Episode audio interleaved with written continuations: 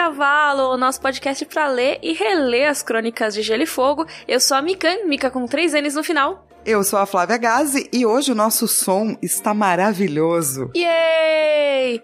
Gente, no episódio passado tivemos alguns probleminhas porque sabe como é? A gente tava gravando sem a Carol e aí a gente acabou fazendo besteira na hora das configurações, mas agora tá tudo certo.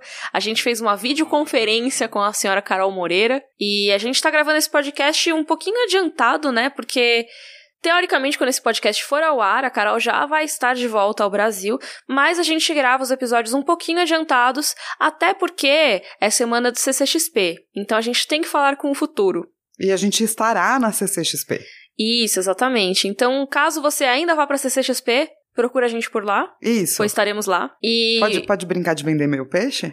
Claro que pode. Vai na mesa do Art Sally, número G3435, que tem um monte de quadrinhos legais que eu estou lançando com meu selo editorial novo. Sim, baste.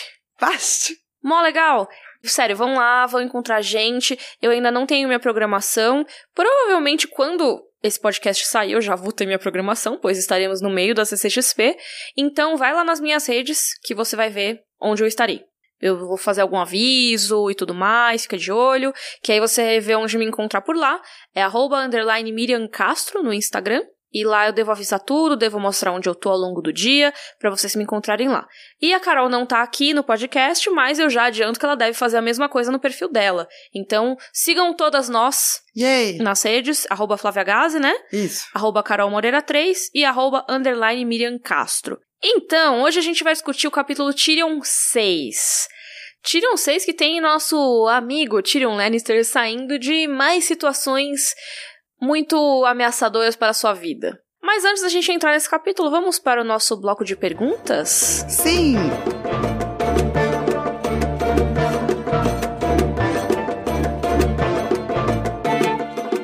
Eu separei corvos que chegaram pra gente.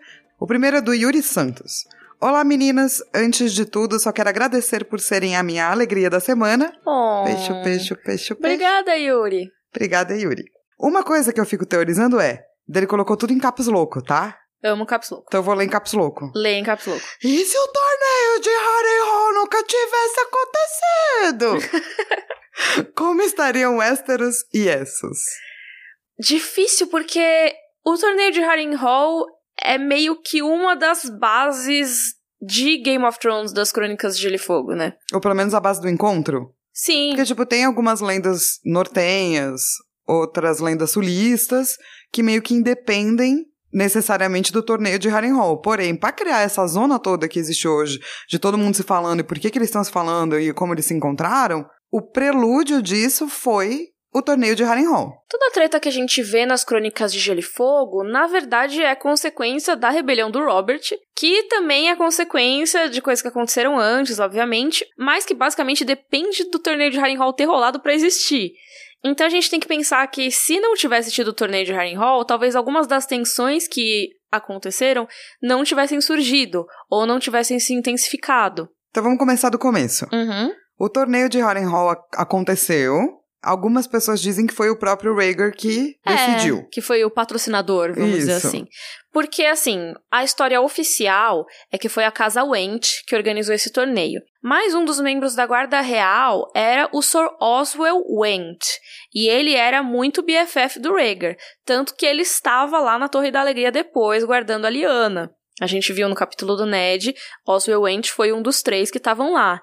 E a Casa Wendt também não era uma casa super rica, assim. Eles tinham Harrenhal, que é um local de muito prestígio, mas eles não eram tão ricos a ponto de fazer um torneio tão grande como esse, porque era um torneio que dava uma recompensa muito alta e que eles não poderiam bancar. Só que quem era muito rico e era muito amigo do Oswell Wendt? O Rhaegar. Então existem pessoas que dizem que o Rhaegar que teria bancado. E por que isso? Porque o pai dele, o rei Aerys II, também conhecido como Rei Louco, estava louco. E existia um papo de que o Rhaegar estava meio querendo juntar os lords de Westeros para bater um papo sobre o pai dele, fazer tipo um grande conselho informal assim, para talvez depor, decidir o que ia fazer. E o torneio de Harrenhal seria uma ótima desculpa para juntar essa galera. Afinal é um grandioso torneio, então todos os lords teriam desculpa para ir. E eles podiam, enquanto isso, falar do rei pelas costas. O que é sempre bom. Todo mundo quer ir beber, comer, ganhar muitos dinheiros talvez, Uhum. e falar mal do, do seu superior, né? Do seu chefe. Sim. Ah.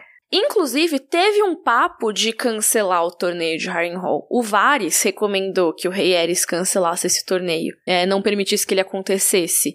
No fim, o que aconteceu foi que o próprio rei decidiu participar. Ele, ah, vou lá então, vai ser mó legal, aí todo mundo vai me ver e vai ser ótimo, eu vou reganhar a confiança de todo mundo. O que obviamente deu errado porque ele estava louco. Sim, ele tava com uma aparência que já afastava as pessoas, sabe? Ele não cortava as unhas, ele não cortava os cabelos, ele tava parecendo que não tava muito bem. Então, acho que a primeira consequência de não ter um torneio de Harrenhal seria que as pessoas não veriam o Rei Louco como ele estava. Então, talvez os rumores sobre a loucura dele existissem ainda, porque já existiam antes disso, mas talvez eles não tivessem se confirmado com tanta veemência, sabe? Além disso, no torneio de Harrenhal, a gente tem algumas outras coisas. Por exemplo, foi o momento em que a casa Stark se aproximou da casa Reed, né? O Howland Reed ficou muito próximo das crianças Stark, que não eram já crianças, né? Mas do Ned, do Benjen, da Lyanna, do Brandon. Eles defenderam o Howland Reed quando ele estava sofrendo bullying de os escudeiros que tinham lá e tudo mais.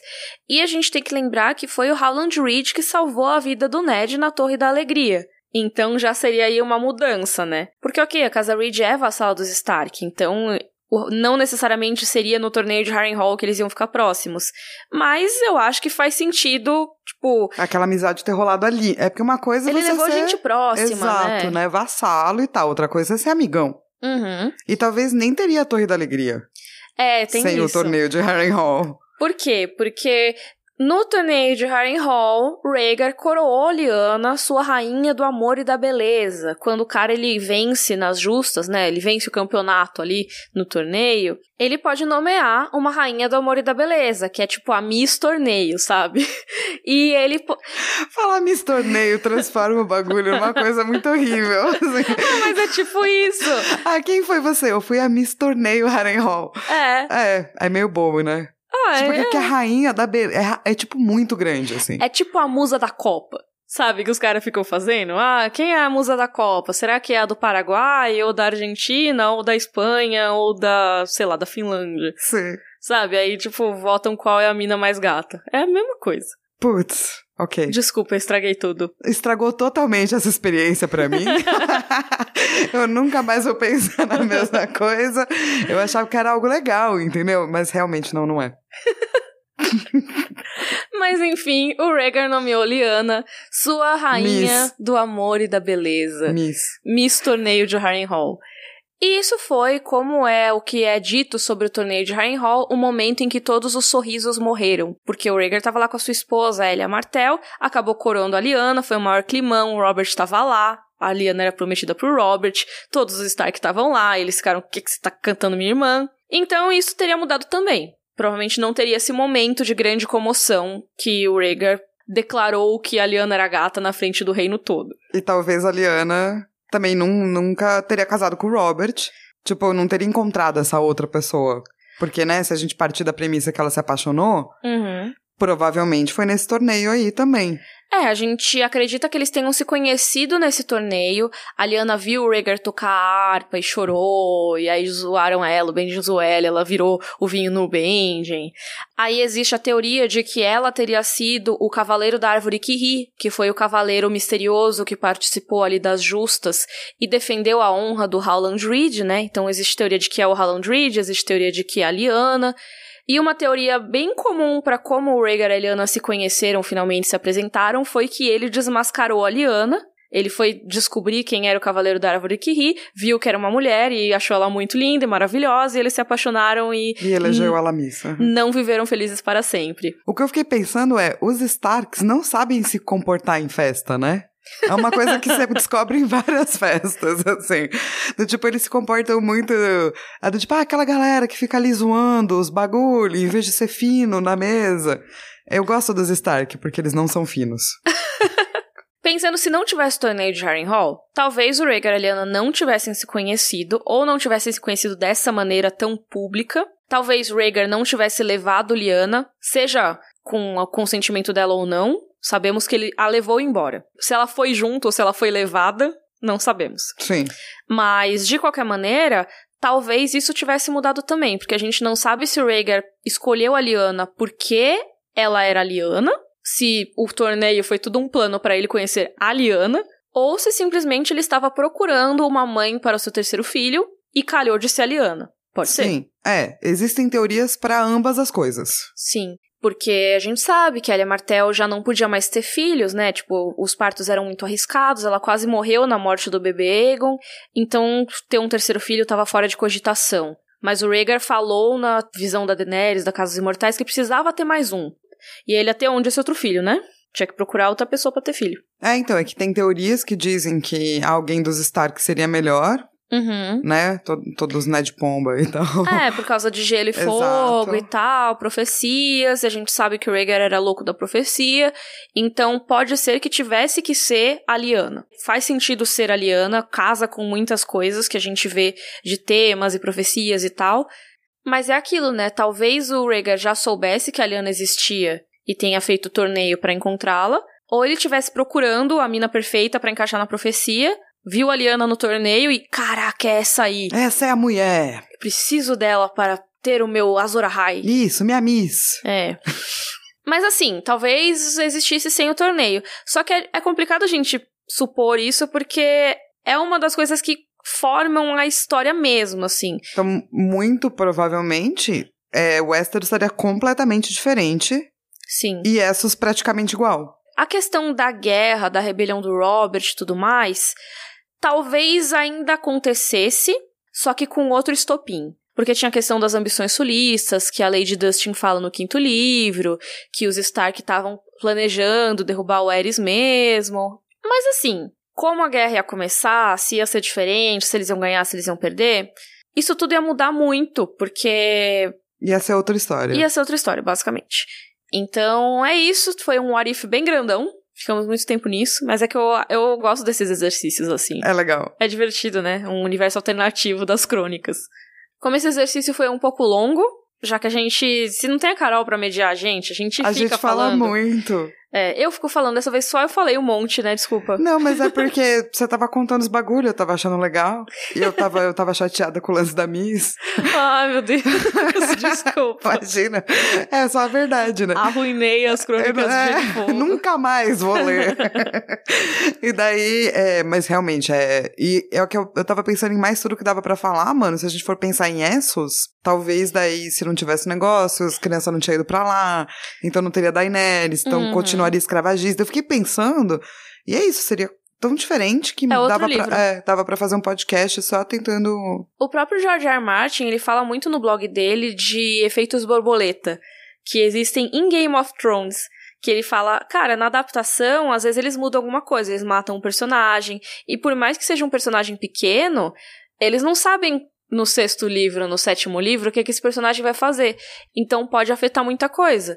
Se isso já afeta a história, imagina um evento tão grande e tão fundamental para a história como o torneio de Harrenhal. Foi um momento que mudou tudo Sim. para nossa história. Então, realmente, acho que Seria uma zona seria. pra, pra responder real, assim, mas é uma pergunta muito interessante, É, eu gostei. né? Gostei Porque ela exercício. cria tudo isso. Se você quiser saber mais sobre o torneio de Harrenhal, sobre o Cavaleiro da Árvore que ri, sobre a rebelião do Robert, sobre a família Stark, sobre a família Reed, sobre Azor Ahai, meu Deus, Sobre tem muitos Rhaegar vídeos Targaryen. relacionados, tem muitos. Todos vão estar linkados no nosso site, que é rodorcavalo.com.br, tá bom?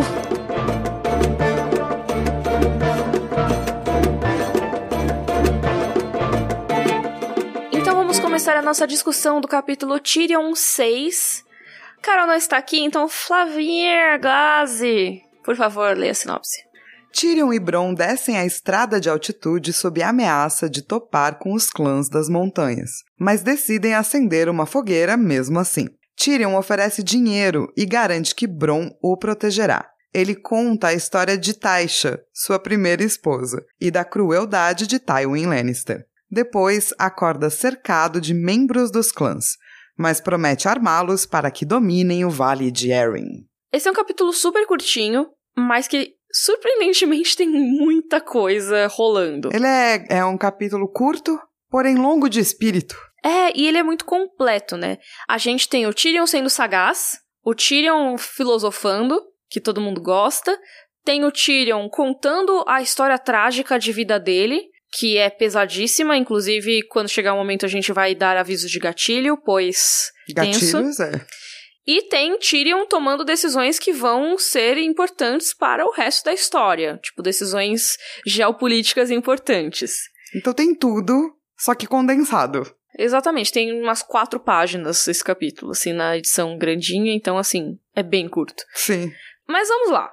Primeira coisa é que eles estão na estrada de altitude. Lembra, gente, o Tyrion venceu o duelo por combate como seu campeão e a Lisa falou: "Vazem então. Votem vocês dois". Mandou eles sem uma escolta pela estrada de altitude, que a gente já tinha comentado sobre ela no capítulo Tyrion 4. É um lugar extremamente perigoso, toda hora tem ataque dos clãs das montanhas, inclusive no Tyrion 4 a gente vê um ataque desses.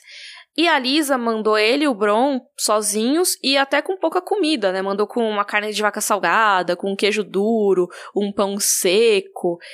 Então é basicamente uma outra sentença de morte que ela deu. Ela falou: pode ir embora, vai lá. É, tipo, meio, sobreviva. Só que, assim, sem nenhuma condição para eles sobreviverem. Pelo menos ela deu dois cavalos. Sim. Que ela podia não ter dado nem isso. Na série eles estão andando a pé, né? A gente vai Na série eles estão andando a pé, No é verdade. versus série eles andam a pé. Mas a estrada parece muito mais de boa do que é nos livros também. Sim, nos livros ela é descrita como bem pior. E assim, quer queira, quer não, o Tyrion também tá sem o aporte emocional dele, digamos assim. Uhum. Porque ele entregou todo o ouro dele para o Mord. Mas ele ficou com a prata. Aham. Lembra, gente, do Mord, o carcereiro? O Tyrion prometeu que ele daria todo o ouro que tinha no saquinho lá dele. E quando ele foi liberado e ganhou o seu ouro de volta, né? Porque tava todos os bens dele estavam contidos lá e devolveram o ouro dele, ele pegou a bolsinha e deu pro Mord todo o ouro, ficou só com a prata. Por quê? Porque um Lannister sempre paga suas dívidas, coisa que a gente vai ouvir muito ao longo desses livros. Então, basicamente assim, o Lannister ele tem a sua palavra que vale, né? Então, se ele fala que ele vai fazer uma coisa, ele vai fazer. As dívidas, como a gente vai ver, não são apenas dívidas monetárias, apesar de ser muito usado com essa intenção, também são dívidas tipo você me fez mal, então você vai pagar, porque eu vou retribuir na mesma moeda. Isso também é pagar uma dívida, no certo, Sim. certo modo, né? E tem essa troca, né, de valor monetário por valor, sei lá, moral, Uhum. que é uma coisa que a gente tem na sociedade mesmo, assim. É, e tipo, o Tyrion... pagar na mesma moeda, sabe? É, e até nesse capítulo a gente vê o Tyrion, ele fala do Tywin e depois ele fala que ele paga suas dívidas.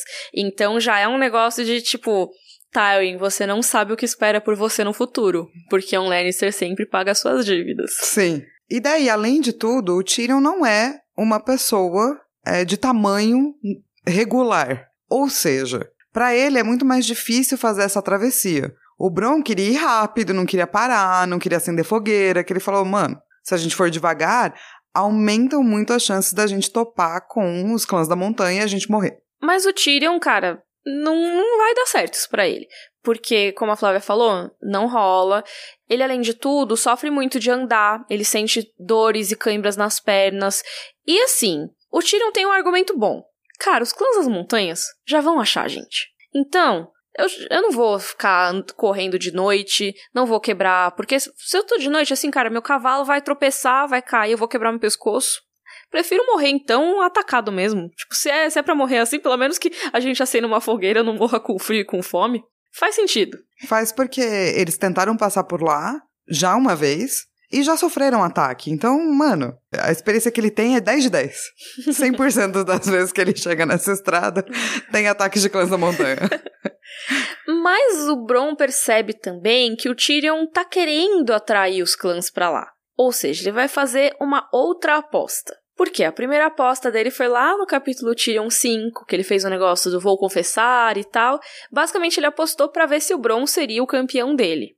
Ele não foi lá pedir pro Bron. Ele sacou que o Bron iria voluntariamente dizer vou lutar pelo anão. E eles discutem isso nesse capítulo. Bron, cara, como que você sabia que eu ia me voluntariar? Que eu não ia só te abandonar e falar boa sorte aí, né? E daí é uma história que começa, na verdade, bem antes, assim. Porque ele sabe como as famílias funcionam. Essas famílias que são mais ricas e têm casas e etc. E o Bron não. Então, quando eles estavam lá na taverna, muito tempo atrás, e daí a Catelyn falou: Quem que vai comigo? Pela honra! E daí várias pessoas levantaram, e ele percebeu que o Bron e o Tiggen levantaram, mas são ambos mercenários. E o que mercenários querem, Miriam? Dinheiro! E até o Tyrion ele fala: vocês foram porque vocês são escória. E o Bron, ô, oh, escória, pô. Olha lá sua boca, né? E eu tiro, não, é verdade, vocês são escória, escória mal nascida. Tipo, vocês foram lá com a Catelyn Stark porque vocês acharam que ela ia recompensar vocês. Sabe, ela ia depois dar uma grana, ia talvez contratar vocês, tomá-los a seu serviço, que é quando um lord ou uma lady pega um cavaleiro ou um guerreiro que tá por ali e contratam como segurança, parte da guarda e tudo mais, né? Isso é meio que o sonho de um mercenário, porque é um trabalho fixo. Imagina você só frila. E aí aparece alguém que tem uma oportunidade de um job fixo para você.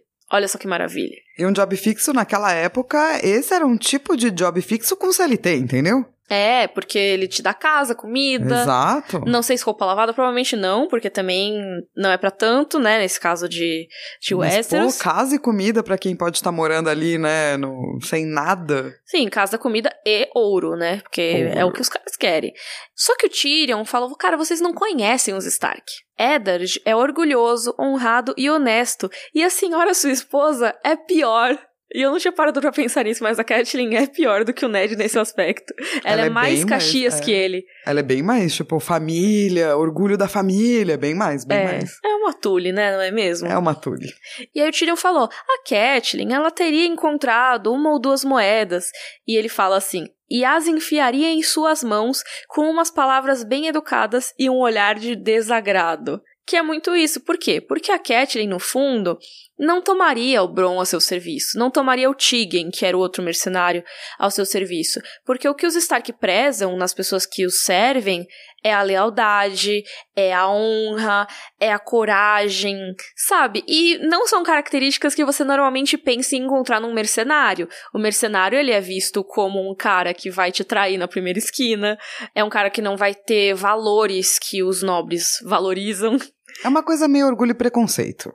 É. Do tipo, alguns nobres se acham nobres e, portanto, vão ver outras pessoas com um olhar de mais desprezo, assim. Sim. E quer queira, quer não, as casas que são muito orgulhosas, por mais que elas sejam fofas e a gente goste dessas casas, elas fazem isso, entendeu? Elas são orgulhosas. É um tanto Draco Malfoy.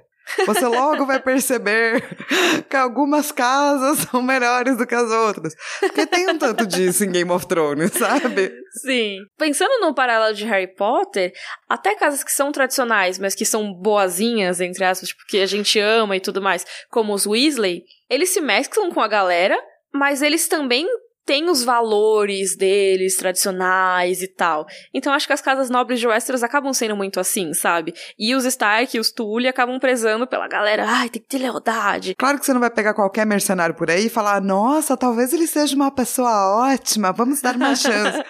Mas, tipo, um Bron da vida, que tá acompanhando você faz bastante tempo, salvou tua vida e tal, talvez você poderia olhar com um pouco mais de cuidado que foi o que Tyrion fez, mas eu não acho que a Catelyn faria. Não, porque a Catelyn valoriza pessoas como o Sir Roderick, que é um cara que já é mais velho, que é um exemplo de cavaleiro, ou então um Jory, que é um jovem que faria tudo por sua casa e pelos Stark e tudo mais. O Bron não é essa pessoa. A Catelyn viu isso ela percebeu que não era, ela se incomodou que o Bron e o Tyrion ficaram próximos no caminho, e ela nem queria que ele subisse lá pro ninho da águia.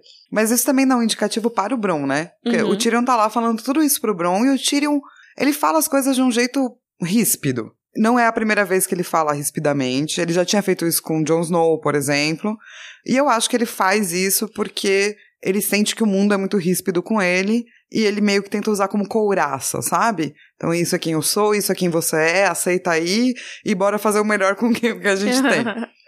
Mas daí ele tá tentando convencer o Bron de que vale a pena ficar do lado dele. E ele começou a contar essa historinha do tipo, mano, eu sabia por conta disso, disso, disso, disso.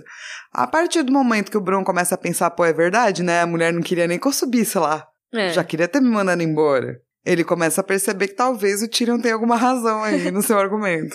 E aí tem mais. Como o Tyrion sabe que o Bron é escória, ele também sabe que o Bron, a qualquer momento, pela sua própria sobrevivência, pode largar o Tyrion. Inclusive a conversa começa por aí. Que o Bron fala: "Ah, se eu te largasse aqui, eu conseguiria fazer essa travessia duas vezes mais rápido, porque além de tudo teria um cavalo a mais". E aí o Tyrion: "Sim, mas o dinheiro só existe enquanto eu existir". É tipo isso. Então assim, você só ganha seu dinheirinho se o seu patrão estiver vivo. E aí ele ainda diz: se você, por acaso, receber ofertas de pessoas que queiram acabar comigo, saiba que eu cubro o preço, tá? Então vem falar comigo antes de me trair, por favor. E é, é muito bom porque eles estão lá conversando sobre isso e tal. E daí o Bron tá do tipo. Primeiro ele começa questionador e daí ele termina fazendo jantar. É. ah, beleza. Tipo, no meio da conversa, ele. Ah, me dá essa pedra aí pra eu fazer fogo. tipo. Deixa que eu resolvo. Aí eles comem lá um pedaço de cabra e vão bater aquele papo na fogueira. As conversas na fogueira costumam ser sempre as conversas mais reveladoras nas histórias, não é mesmo, senhora Flávia Gazi? É, então, é porque a gente, como seres humanos, determinou as nossas histórias contando sobre a luz da lua e sobre a, a, fogueira, né? A fogueira sempre foi um lugar íntimo onde as tribos e pessoas conversavam, trocavam ideias, trocavam opiniões e falavam as verdades e tinham visões e revelações. Uhum. Então, o momento da fogueira é sempre um momento místico, porém íntimo. E foi o momento das memórias do Tyrion nesse capítulo. O Tyrion tá lá, ele começa a subiar uma música e ele pergunta se o Bron reconhece essa música. E o Bron, ah, toca em algumas estalagens, toca em alguns bordéis. E você a... começou a falar esse, é. eu, ia, eu, juro que eu, você ia falar estações. E daí eu ia achar ótimo. Ah, toca algumas estações aqui de rádio, aqui de Westeros. É que a música se chama Estações de Meu Amor. Essa música é muito importante para a história do Tyrion, assim. Ela aparece várias vezes ao longo dos capítulos do Tyrion. Também aparece em outros capítulos, tem um verso que aparece no capítulo da Catelyn. Mas o interessante é que a gente nunca ouve a música inteira. Tem várias músicas que o George R. R. Martin coloca nas Crônicas de Gelo e Fogo que a gente sabe a letra inteira. As Chuvas de Castamir, por exemplo. Nesse caso das Estações do Meu Amor, a gente sabe versos soltos. Nesse capítulo nenhum verso é dito, inclusive. Mas em vários momentos o Tyrion lembra. Então é tipo... I love the maid as fair as summer with sunlight in her hair. Então, eu amei uma dama tão linda como o verão, com a luz do sol em seus cabelos. Aí, I love the maid as white as winter with moon glow in her hair. Então, amei uma dama tão branca como o inverno, com o brilho do lar no seu cabelo. I love the maid as red as autumn with sunset in her hair. Isso, inclusive, é dito no capítulo da Catelyn, mas seria uma dama tão vermelha como o outono com o pôr do sol no seu cabelo. A gente só não tem a dama da primavera. E aí tem teorias sobre como terminaria a música. E a gente não sabe nem se é essa a ordem dos versos, né? Tem gente que diz que isso seria o detalhar das fases da vida de uma mulher só que ela pode, por exemplo, na primavera ter tido um cabelo, aí foi envelhecendo e o cabelo foi ficando cor diferente, e aí termina o moon glow, é tipo que o cabelo dela tá branco. Pode ela ser. é uma senhora mais velha. E ela já tá no inverno, né? Que seria Sim. mais fim de vida. Então, assim, não sabemos. Até hoje mas essa música é frequente na história do Tyrion. Ele olha para Shay e pensa na música, ele olha para Cersei e pensa na música e tudo mais. E claramente ele pensa na Taisha quando ele pensa nessa música, porque essa música era cantada pela Taisha, que ele diz pro Bron que foi a primeira mulher com quem ele se deitou. E aí esse é o momento, Flávia. É o momento do gatilho. Temos que dizer que, assim, as Crônicas de Gelo e Fogo são livros que falam muito de estupro. O tempo todo. Acontecem muitos, muitos são narrados, mas nem todos são com esse nível de detalhe e descrição que a gente tem nesse capítulo. Então, realmente, a gente achou melhor avisar. E é mais do que só falar de estupro. A gente vai falar sobre muitas coisas que envolvem a questão do estupro. Então, a gente vai adentrar seriamente numa discussão sobre estupro agora. Sim. E é por isso que também é um gatilho. E não venham dizer, ai, mas vocês só problematizam, não sei o quê, porque, cara, o capítulo é sobre isso. Sim. Então, assim. Exatamente. A gente não está falando de cultura do estupro, a gente está falando de um estupro que é narrado no capítulo, tá? Tá, é. Enfim, primeiro eu acho que é bom a gente destacar que esse capítulo já mostra o cinismo com que o Tyrion lembra dessa história. É uma história que ainda afeta ele, mas existe um rancor, um amargor quando ele fala. E o George R. Martin consegue muito passar como ele vê as memórias doces, tipo, se transformando. Como ele fala pra Cersei, inclusive, né? Que sua alegria vai se tornar cinzas na sua boca. É tipo isso, a alegria do Tyrion virou cinzas na boca dele, sabe? Algumas vezes, e acho que essa foi a principal. Mas tem lá o trecho do Tyrion pensando que ele olha para as estrelas e estava uma noite fria e límpida, e as estrelas brilhavam sobre as montanhas, tão brilhantes e sem misericórdia como a verdade. Tenso. É, então, porque geralmente quando você fala que é límpido e que tem estrelas, seria uma coisa boa. Uhum. Mas daí nesse caso não. E tem uma ligação muito grande é, na nossa cultura ocidental de ligar a mulher à lua e às estrelas, né?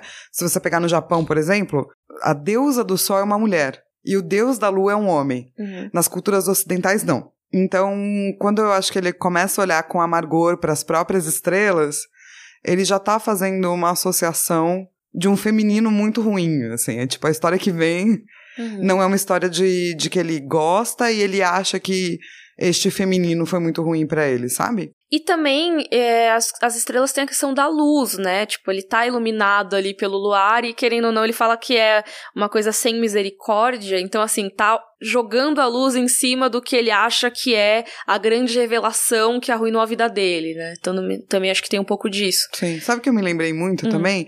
Aquele musical do Les Miserables, né? Hum. Baseado no livro. Uhum. Tem um personagem que ele busca a verdade e tal, e que ele fala sempre das estrelas. Uhum. Que as estrelas estão sempre lá pra guiar e pá. E daí no final, quando ele eh, tá prestes a cometer suicídio, porque ele percebe que tá tudo errado, ele fala que as estrelas são frias. E é. bem essa vibe. Exatamente, bem Tipo, essa vibe. As estrelas desse, dessa noite não têm uma luz quente, tipo que é a luz do sol. É uma luz fria, é uma luz que só vai revelar todos os mínimos detalhes terríveis, sem nenhum carinho e nenhum amor, né? Um negócio E talvez crie outras sombras, né? Porque elas não Uhum. são luzes tão fortes. assim. Uhum. Então cria aquelas coisas gigantescas, assim, que na verdade são sombras, né? É.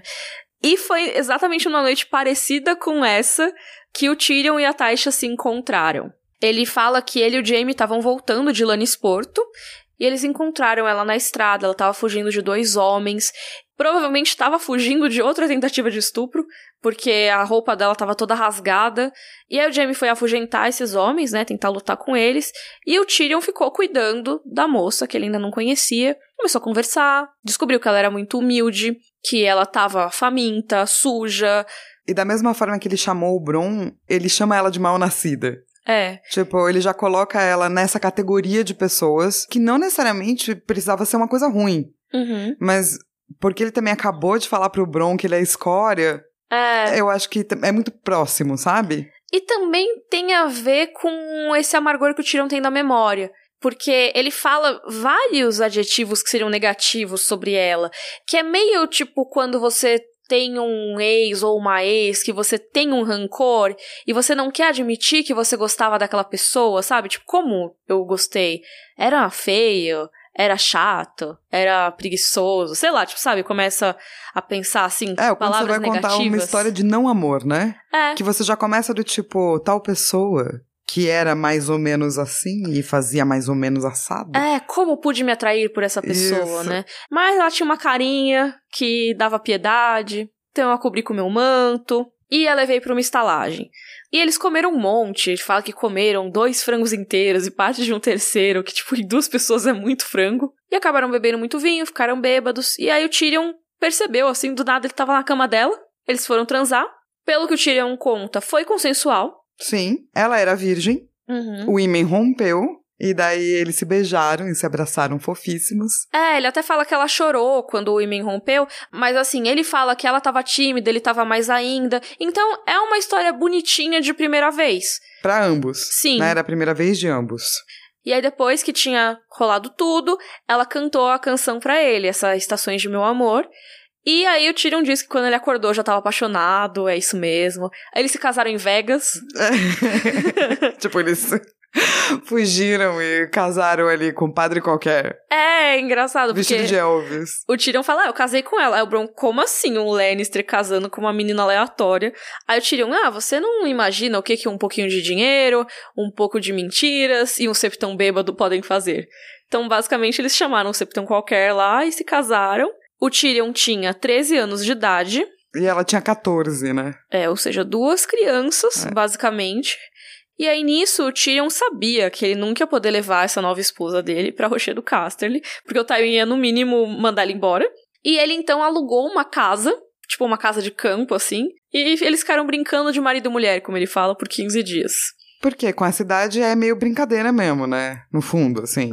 É. Tipo, quando não é um casamento real, entre aspas, não pode levar a menina para casa, eles estão escondidos. É quase viver mesmo de um bagulho meio fúgido, assim, né? É, tô aqui, tipo, vamos viver nossa lua de mel. Foi uma lua de mel, é. basicamente.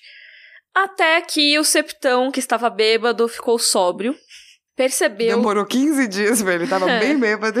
Ele percebeu que ele tinha cometido um erro. E foi contar tudo pro Tywin. E aí, meus amigos. E aí começa o um momento onde a gente precisava criar algo além de cuzão alert. É verdade. Precisava ser mais profundo, uhum. pior, mais aterrorizante, assim, e, tipo. Porque o Tywin Lannister não é um cuzão. Ele é um monstro. É. Assim, eu sei que o Tywin, ele é um dos personagens que os fãs amam, porque ele é muito inteligente, ele é um gênio militar, ele é tudo isso, mas ele é um monstro.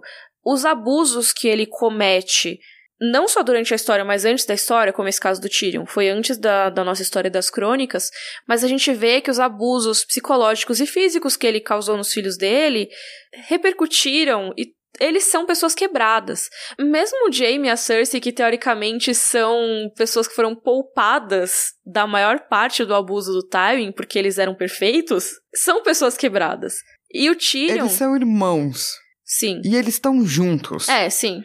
Tipo, eu sei que tem os Targaryen, isso entre aspas era comum entre os Targaryen. Uhum. Mas era comum apenas entre os Targaryen, não era visto com bons olhos por todo é, mundo, assim. Exatamente. Já não é um, uma coisa comum não é uma coisa aceita. Incesto em Westeros é amaldiçoado pelos deuses e pelos homens, que nem a galera fala. Mas além disso, sabe, além da questão do incesto, eles são pessoas quebradas. Sim, é que você não pode dizer que essas pessoas são normais começando por aí, entendeu? Sim, com certeza. Então, tipo, existe algum problema ali muito sério que levou para isso, uhum. para eles acreditarem somente neles mesmos, uhum. para eles não conseguirem ver amor fora da própria família. Tudo isso é, é muito sintomático, assim. E se você pegar o quem eles foram se transformando ao longo dos anos também é extremamente sintomático. E existe um nome, uma razão para isso que é Tywin. E o Tywin Lannister, ele pode ser um gênio militar, o que nessa época é legal, nessa época tem que ser, e pá, e pá. Mas ele faz muita coisa com requintes de crueldade. É, ele é desnecessariamente cruel. Exato. Tipo, o que ele fez na Chuvas de Castamir? Ah, nossa, é uma história genial. Ele consolidou o nome Lannister, não sei o quê. Mas, cara, as pessoas estavam se refugiando nas minas e ele afogou todas elas. Tipo, sem deixar nenhuma saída. O casamento vermelho. Ah, nossa, foi uma baita sacada. Mas, cara, tipo, olha o não. nível de planejamento, sabe? É, não, tô... é que na hora eu ia falar, não foi uma baita. É claro, foi uma baita sacada, mas assim. É a história que a gente escuta do, do rato, né? Do, do cozinheiro que acaba comendo os próprios filhos. Aham, uhum, sim. Tipo, a gente, como sociedade humana, tem poucos valores morais que não mudam de sociedade uhum. para sociedade. Uhum. A maior parte deles vai ser quebrada de alguma forma pela família Lannister. O tabu do incesto é um deles. O psicopata moral, então a pessoa que age com requintes de crueldade, mesmo sabendo que são requintes de crueldade, uhum. e às vezes por conta disso, uhum. a gente chamaria hoje de serial killer, de genocida a Sim. gente não chamaria de mente estratégica, entendeu? Uhum. Então eu entendo quando a gente tá lendo que a gente faz isso e pá. E mesmo, mano, o ator que fez ele na série, o Charles Dance. Ele é incrível. Ele é incrível. Sim. Não tem como você não gostar do Charles Dance. Mas, tipo, mano, o Tywin Lannister é um monstro. Ele é um monstro. E a gente vê ele fazendo todas essas barbaridades com pessoas, tanto da nobreza quanto do povo comum, principalmente com o povo comum. A gente vê ao longo desses livros todas as merdas que ele fez. A Elia Martel e os filhos dela foram brutalmente assassinados, muito por ordem do Tywin, porque ele soltou o Gregor Clegane lá e ele sabia muito bem o que, que o Gregor fazia. Então, assim, a gente sabe que o Tywin é um monstro. E se ele é assim com pessoas de fora da família dele, a gente pensa, ah, o nome Lannister, ele vai proteger a família. Cara, tentando proteger a família muito entre aspas, ele se tornou um dos pais mais abusivos que a gente tem na nossa história das Crônicas de Gelo e Fogo. E o Tyrion é o maior alvo dele. Se a gente falou que a Cersei e o Jaime já tem muitas sequelas desse crescimento ao lado do Tywin, a questão do Tyrion é pior ainda, porque o Tywin considera o Tyrion um bastardo, primeira coisa, por ele ser anão. E talvez ele seja um bastardo. Talvez. Tem essa teoria aí. Mas, de qualquer maneira, isso não justifica o tratamento Nem que um ele pouco. sofre pelo Tywin, né? Porque se o Tywin realmente achasse, ou soubesse que é um bastardo e que deveria morrer, podia ter matado. Quando era criança. E não ficar abusando sadi- sadisticamente da pessoa por anos a fio, assim, sabe? É, cara. E assim, o que ele fez sempre foi horrível. Ele sempre lembrou o Tyrion que o Tyrion não teria muito lugar ali, que ele era um Lannister, mas que ele não ia ser o herdeiro, que ele não era mu- muito bem um filho assim como o Jaime e a Cersei, que ele não teria posições tão altas assim ali em Rochedo Casterly, apesar de ser um Lannister. Mas até aí são abusos psicológicos que já são coisas horríveis. E a gente nem chegou na história da Taisha ainda. O livro, nesse momento, ele tá definindo quem é o Tywin Lannister. Uhum. Então ele tá contando histórias do Tywin. No próximo capítulo também tem história do Tywin. E antes da gente conhecer o Tywin Lannister. E eu acho que a pior história que a gente vai conhecer é essa. Uhum. E, portanto, a pessoa que é mais próxima Uhum. também tem uma visão muito pior, porque ela tá mais próxima do que é esse homem. Então vamos lá, qual é. O que fez Tywin Lannister? É, a gente fez um prelúdio muito grande, É, né? um prelúdio. É porque a gente tá com. É ruim. O Tywin, ele fez o Jaime contar pro Tyrion que toda essa história da Taisha, que a gente falou faz 30 anos aqui no podcast, lembra? Tipo, a gente tá falando há tanto tempo do Tywin. Mas toda a história da Taisha, que eles perderam a virgindade juntos e tudo mais, tudo aquilo o Jaime disse pro Tyrion. Era uma mentira. A Taisha, na verdade, era uma prostituta que o Jaime contratou para que o Tyrion perdesse a virgindade, finalmente. Afinal, já era hora de conhecer uma mulher. E os foras da lei que estavam perseguindo a Taisha também teriam sido contratados. Já começou errado, né? Eu acho que isso já seria o suficiente pra traumatizar alguém. Sim. Pra Só que nunca não. mais confiar Você acha que o Tywin ia acabar assim? Não. Depois que ele Pois fez é. essa revelação maravilhosa aí, ele virou e falou assim: bora lá, bora lá ver como é que se trata a prostituta. E daí ele chamou basicamente a guarda. E ele deu a Taisha a seus guardas, ou seja, faz o que quiser, e cada um pagou com uma moeda de prata. E até o Tyrion comenta com o Bron, né? Ah, é um preço muito bom, né? Tipo, quantas prostitutas exigem um preço tão elevado? Ou seja, ela ainda estava sendo bem paga, de acordo com o Tyrion. E daí, do tipo, a moça tava lá, passando por tudo isso, com um monte de moeda escorrendo pela mão, porque não, não cabia mais na mão dela. É, de tantos guardas que a estupraram. E é importante ressaltar, eles estavam estuprando ela, tá, gente? Porque não é porque ela é prostituta que ela tem que ser dada aos guardas e, tipo, aceitar qualquer coisa que venha. Nenhuma, tá? É. Tá na, na vida real, tá, gente? Sim. Não, saber. é isso, é isso. Sim. Tipo, porque tem muita gente que acha que quando faz alguma coisa com prostituta, tudo bem porque é prostituta. É bizarro isso, mas Então, tem gente é, que é acha. pessoa, tá, gente? Não é objeto, continua sendo pessoa. É uma coisa louca. É. né? Então, prostitutas também podem dizer não e podem escolher o que elas fazem ou não. Olha só, você pagando ou não, elas têm direito de escolha. Né? Mas assim, já seria um absurdo tudo isso. Tipo, ah, ele deu ela pros guardas, todos eles estupraram, eles deram as moedas, mas eles estavam estuprando ela de qualquer maneira. E tinha tantas moedas que, tipo, tava caindo da mão da moça, Sim, ou seja, olha a gente. quantidade. Ainda por cima, o Tywin fez o Tyrion assistir a tudo, ele obrigou o Tyrion a ficar lá assistindo. E no final disso tudo, ele obrigou o próprio Tyrion a participar desse estupro coletivo. Ele foi por último, o Tywin deu uma moeda de ouro na mão dele e falou que ele tinha que pagar com uma moeda de ouro porque ele era um Lannister e valia mais. Essa é uma história que não dá pra passar pano, não dá pra dizer que tudo bem, não, dá Não. pra achar um outro lado. Não, existe. é. A gente até falou ao mesmo tempo. Não existe um lado positivo nisso. Não existe. É só uma monstruosidade. Pra todos os envolvidos, menos o Tywin, porque ele é o monstro que causou tudo. assim. Sim. O próprio Bron, que é um cara que eu imagino que já viu muita coisa ruim na vida, fala: Eu mataria um homem que me fizesse isso. Ah, e daí vem a parte que nos leva pra frente lá no futuro. Depois que o Bron falar, ah, eu mataria um homem que faria, fizesse isso aí comigo. Daí o Tyrion responde: Lembra do que eu te disse? Um Lannister sempre paga suas dívidas. Ou seja, Tywin, você não acha que seu filho vai se esquecer disso? Porque, assim, Eu não esqueceria. lembrando, eu acho importante ressaltar que a Taisha foi estuprada, obviamente, nesse capítulo, caso ninguém tenha entendido. Sim, ela foi estuprada. Múltiplas vezes. Sim. E isso por si só já é um ato criminoso que exemplifica como os lords de Westeros podiam fazer o que quisessem com o povo comum sem sofrer nenhuma consequência. É o, o máximo da, da impunidade, você poder fazer isso com uma pessoa como se ela não fosse nada, porque nem pessoa eles consideravam, né? Povo comum, não é gente. É plebeu, é tipo, dane-se, sabe? Não é cidadão, né? É, exatamente.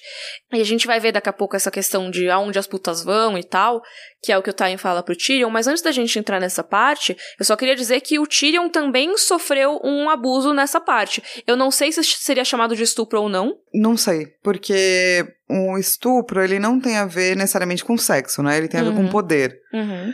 Com certeza foi um abuso de natureza sexual. É, mas se foi um estupro ou não, eu não sei definir. Exato, porque como eu não sei se o corpo, eu não sei se ele se sentiu com o corpo violado Uhum. ou não. Pelo que eu entendo lendo o capítulo, foi uma experiência extremamente violante pra ele também, porque ele teve que participar de um ato sexual de que ele não queria participar. E ele foi obrigado pelo pai. No qual ele tava, inclusive, sofrendo e passando mal e etc, né? Uhum. Sim, eu acho que a Taisha, talvez, então a gente coloque que ela foi estuprada múltiplas vezes. Uhum. E o Tyrion tá contando aí a sua primeira experiência de abuso sexual, É. provavelmente estupro.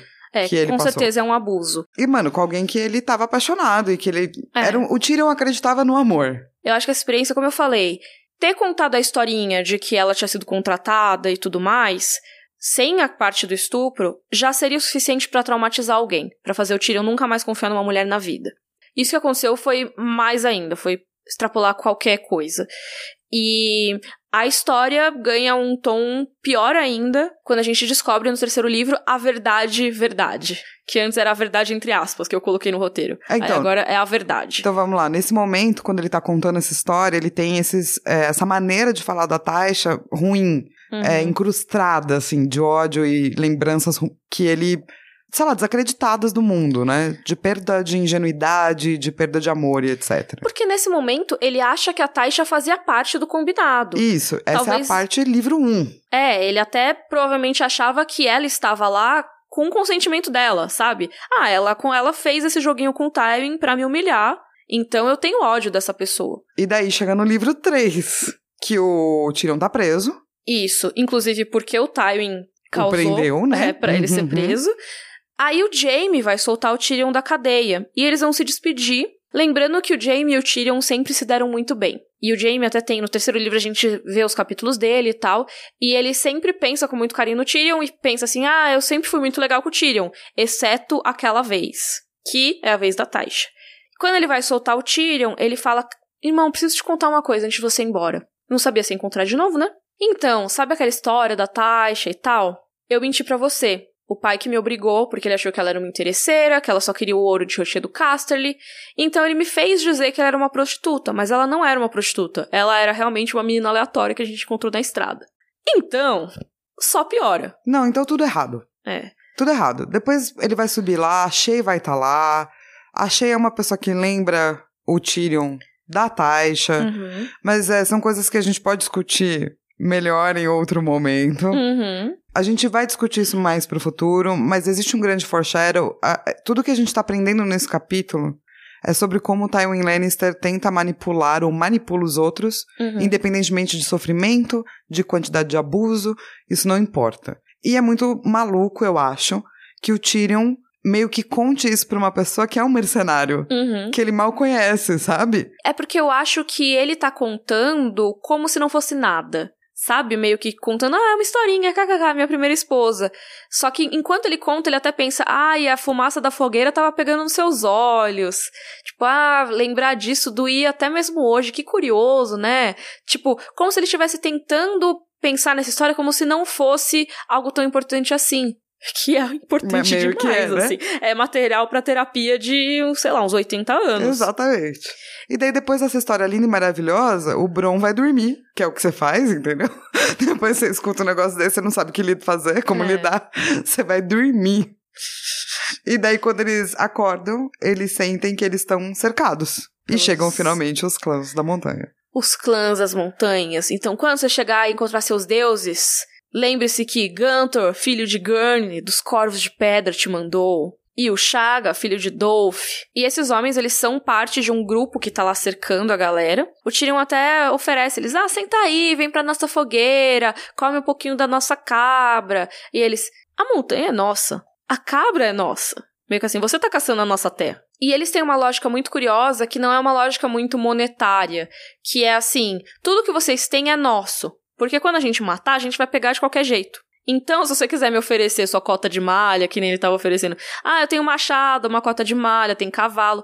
Aí os clãs, cara, a gente já vai pegar isso quando você morrer. Então, a única coisa que vocês têm para pagar é a vida de vocês. Como você quer morrer, Tyrion, filho de Tywin? Porque o Tyrion também se apresenta Tyrion, como... filho de Tywin, a dos maneira leões, dos clãs, né? Do, é. do rochedo.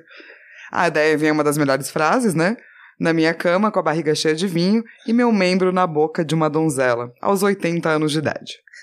E eles, ah, kkkk, ótimo. Então matem o outro aí e levem o meio-homem pra ordenhar as cabras e pra Divertir as mães. é muito bom, né, gente? Mas assim, o Tyrion ele ainda tenta, não, cara, meu pai vai encher vocês de ouro. E eles, pra gente, o ouro das terras baixas, ou seja, quem não mora aqui nas montanhas, é tão inútil quanto as promessas de um meio-homem. Realmente, eles vão comprar de quem lá? Se, o, se a galera do Vale de Erin não gosta deles, despreza eles, eles vão gastar como esse ouro? Não vão gastar. Vão fazer dente de ouro só. Isso, parabéns, né? É. Então, tipo, é pra isso. E é bom que o Tyrion continua com as respostas sabidinhas Uhum. e meio bravinhas. Uhum. Que ele fala, ah, beleza, sou meio homem sim. E você? É, porque eu enfrento as galera, Hum. meus inimigos. E vocês que ficam aqui, escondidinho? Quando os cavaleiros do vale passam, vocês se escondem e ficam tremendo. Ha, ha, ha. Aí os caras, "Ah, agora a gente vai te matar. Aí ele, não, não, calma. O que eu tô falando é que essas armas que vocês roubam são muito ruins. Os ferreiros do meu pai cagam melhor aço do que esse. Aí eles ficaram bem putos. O Chaga ameaça cortar o membro viril e dá-lo às cabras, que é muito bom. Mas tem o Guntor que ele é mais assim, ele tá mais interessado. Ele, não, pera, deixa eu ouvir ele. Porque as mães passam fome e o aço enche mais bocas que o ouro. O que nos daria em troca de suas vidas, Tyrion, filho de Tywin? Espadas, lanças, cotas de malha? E o Tyrion, tudo isso e muito mais. Eu lhes darei o Vale de Erin. Tan, tan, tan. Ou seja, vai armar a galera para que eles possam finalmente enfrentar, não necessariamente de igual para igual, mas pelo menos com menos desvantagem, os Cavaleiros do Vale. Vão aparecer mais sobre os clãs em capítulos futuros, Miriam? Vão! Então a gente pode ir pro nosso momento Valar Morgulhos? Podemos, a Flávia tá louca do tempo aqui. Eu tô tentando, gente. Quando, quando começa a bater uma hora e vinte de bruto, a pessoa começa a tentar acelerar o que ela não fez durante o capítulo inteiro. Desculpa, Sushi. Mal, sushi. Valar Morgulhos, alguém morreu? Ninguém morreu. Não, só talvez no passado não sabemos se a Tasha está viva ou morta. Inclusive, isso é uma discussão que eu ia falar e a gente não falou porque a gente passou pro próximo tema.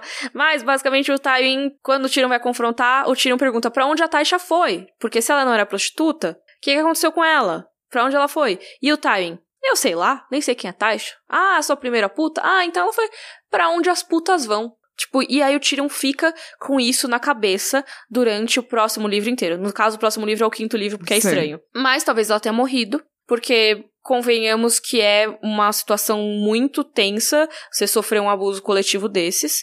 Então, talvez ela nem sobrevivido tenha, sabe? Sim, ainda mais que ela era sabe. jovem, pá. É, o próprio Tywin pode ter mandado matá-la depois.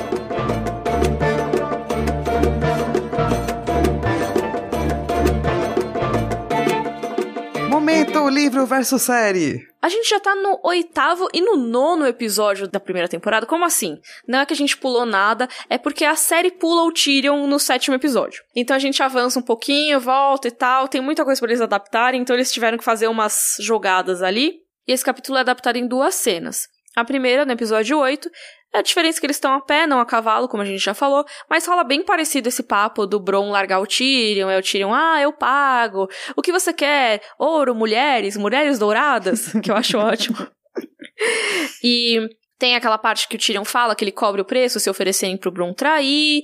E aí não tem a parte da Taisha nesse momento. E eles cortam direto pra eles cercados ali pelos clãs das montanhas de noite. A conversa é basicamente com o Chaga direto, não com o Guntor. Mas é bem parecida. O Tyrion dá um anel para mostrar como ele é rico e tal. Eu, tipo, ó, oh, esse meu anel vale mais que tudo que vocês têm. E tem uma explicaçãozinha a mais, que o Tyrion, ah, os Lordes do Vale me querem morto, então eu acho que tá na hora de ter novos Lordes do Vale. Só uma explicação a mais que tá tudo bem, eu acho É. ter. É uma adaptação ok. Uhum. E daí a história da Taisha é contada, na verdade, quando ele já encontra a Shay, eles estão numa tenda junto com o Bron, vai ter uma batalha. Eles jogam tipo um eu nunca, assim. Exatamente.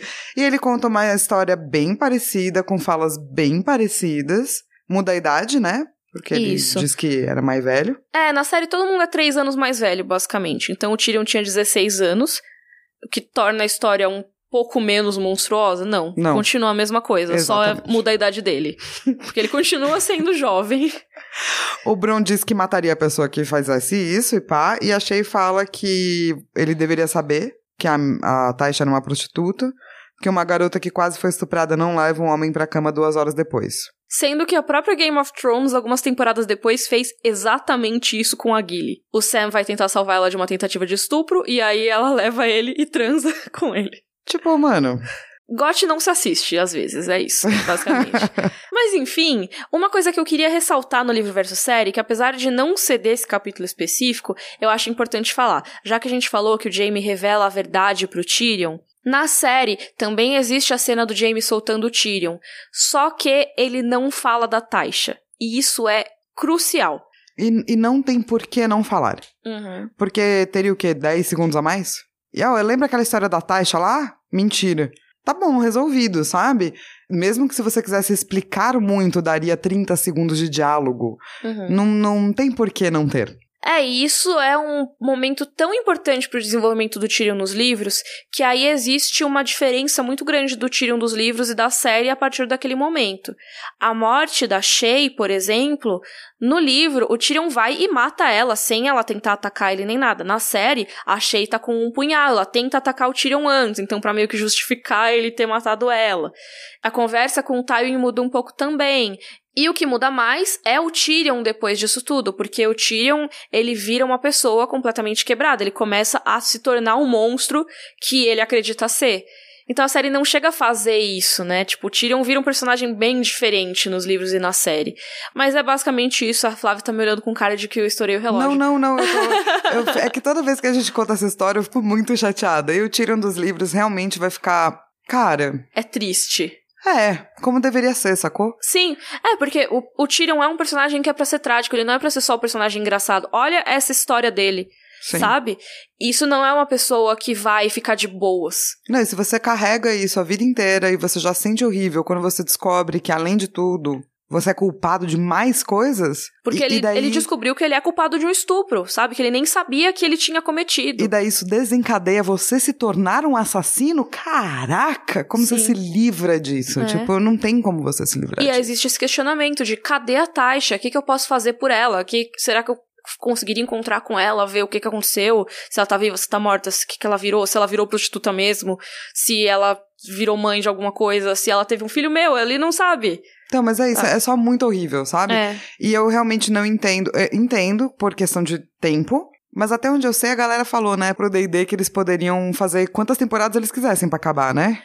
É, meio que eles tinham carta branca. Não necessariamente se eles teriam que fazer várias temporadas e tal, mas assim. Mas eles poderiam fazer mais episódios, por exemplo, e tudo mais. Então foi escolha deles terminar desse jeito mais apressado. Só que eu acho que eles não quiseram falar o negócio da Taisha na quarta temporada, porque eles acharam que ninguém ia lembrar. Que é meio absurdo, porque é Porque um é fato determinante, do determinante. personagem. Exatamente. Eu acho que eles queriam deixar o personagem do Tyrion mais leve, o que também não faz sentido, porque ele ia matar a amante e o pai em, nos próximos cinco minutos. Então, sei lá. Não faz sentido nenhum.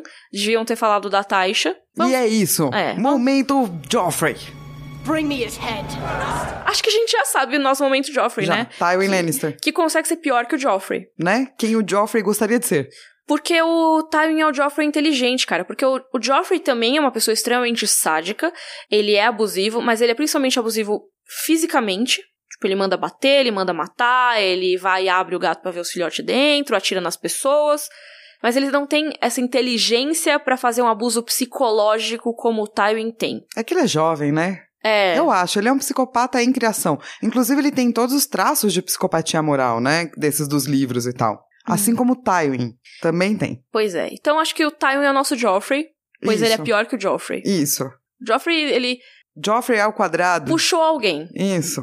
No caso, ele pegou a crueldade do Tywin com a impulsividade do Jaime. Ó, que bom. Que ótima combinação maravilhosa. E com outras coisas ruins da Cersei também, tipo paranoia. É bom, né? Ele pegou só as coisas boas.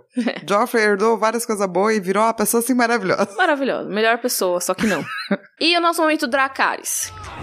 Dracarys. É muito louco, mas a história que o Tyrion conta é muito importante. E ela define o personagem. E eu acho que é importante falar de estupro. Uhum. Eu acho que tem várias coisas que a gente não fala muito sobre.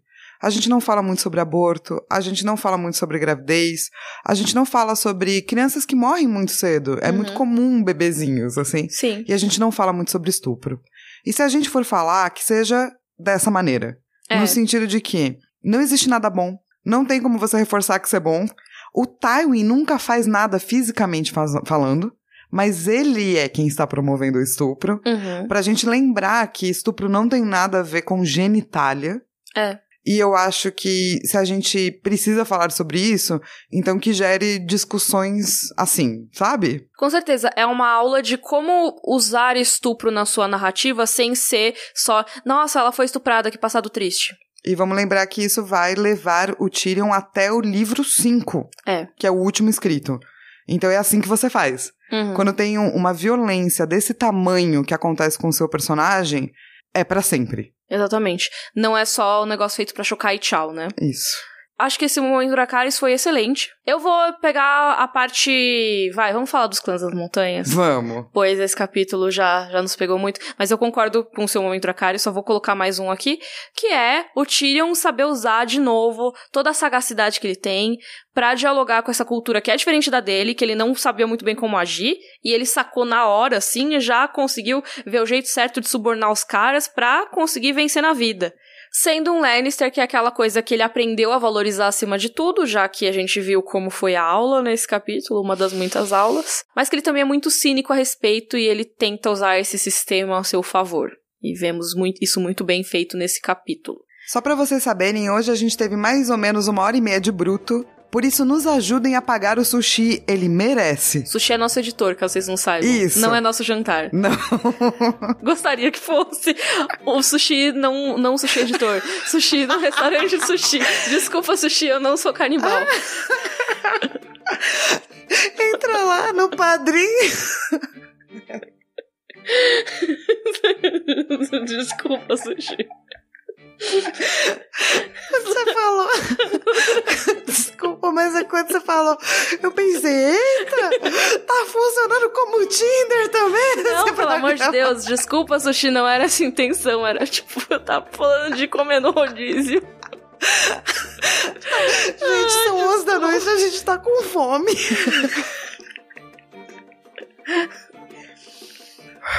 Por isso, pra nosso coitado editor que tem que ouvir essas piadinhas, entre no padrim.com.br barra Rodor Cavalo pra ajudar o Rodor a ser semanal. A gente tem feito o Rodor semanal, isso tem sido ótimo. A gente vê que vocês agora esperam pela gente toda sexta-feira. É maravilhoso. A galera já começa a cobrar e eu acho isso ótimo, porque quer dizer que tá preparado pra ouvir toda sexta, né? Sim. Então, padrim.com.br barra rodorcavalo. Também, se você achar mais fácil, tem o link pro Padrim lá no nosso site, que é o rodorcavalo.com.br. E lá você encontra os links de todos os vídeos que a gente mencionou nesse capítulo, e até vídeos que a gente não mencionou, por exemplo, o da família Lannister, que vai estar com certeza, e o da teoria de que o Tyrion seria um filho bastardo do rei Aerys II, o rei louco, com a esposa do Tywin. Se você tiver dúvidas, questionamentos, quiser mandar perguntas, elogios e qualquer coisa pra gente, qualquer coisa legal, né? Mandem no rodorcavalo.gmail.com com o assunto episódio. 43. Isso mesmo, tinha esquecido qual capítulo era. Muito obrigada. Semana que vem a gente tá de volta com o capítulo do Eddard. 11. Eddard 11. Vamos ter uma sessão da corte em Porto Real. Isso. Não vai ser tão legal assim. Não, não é tão legal. Mas vai Você- ser legal. Não é legal rulear. Temos Rulear não é legal. Irmandade Sem Bandeiras Origins. Isso, isso, essa parte é muito legal. É legal. Então é isso. Beijo, desculpa, sushi, a duração gigante do episódio. Roder. Roder.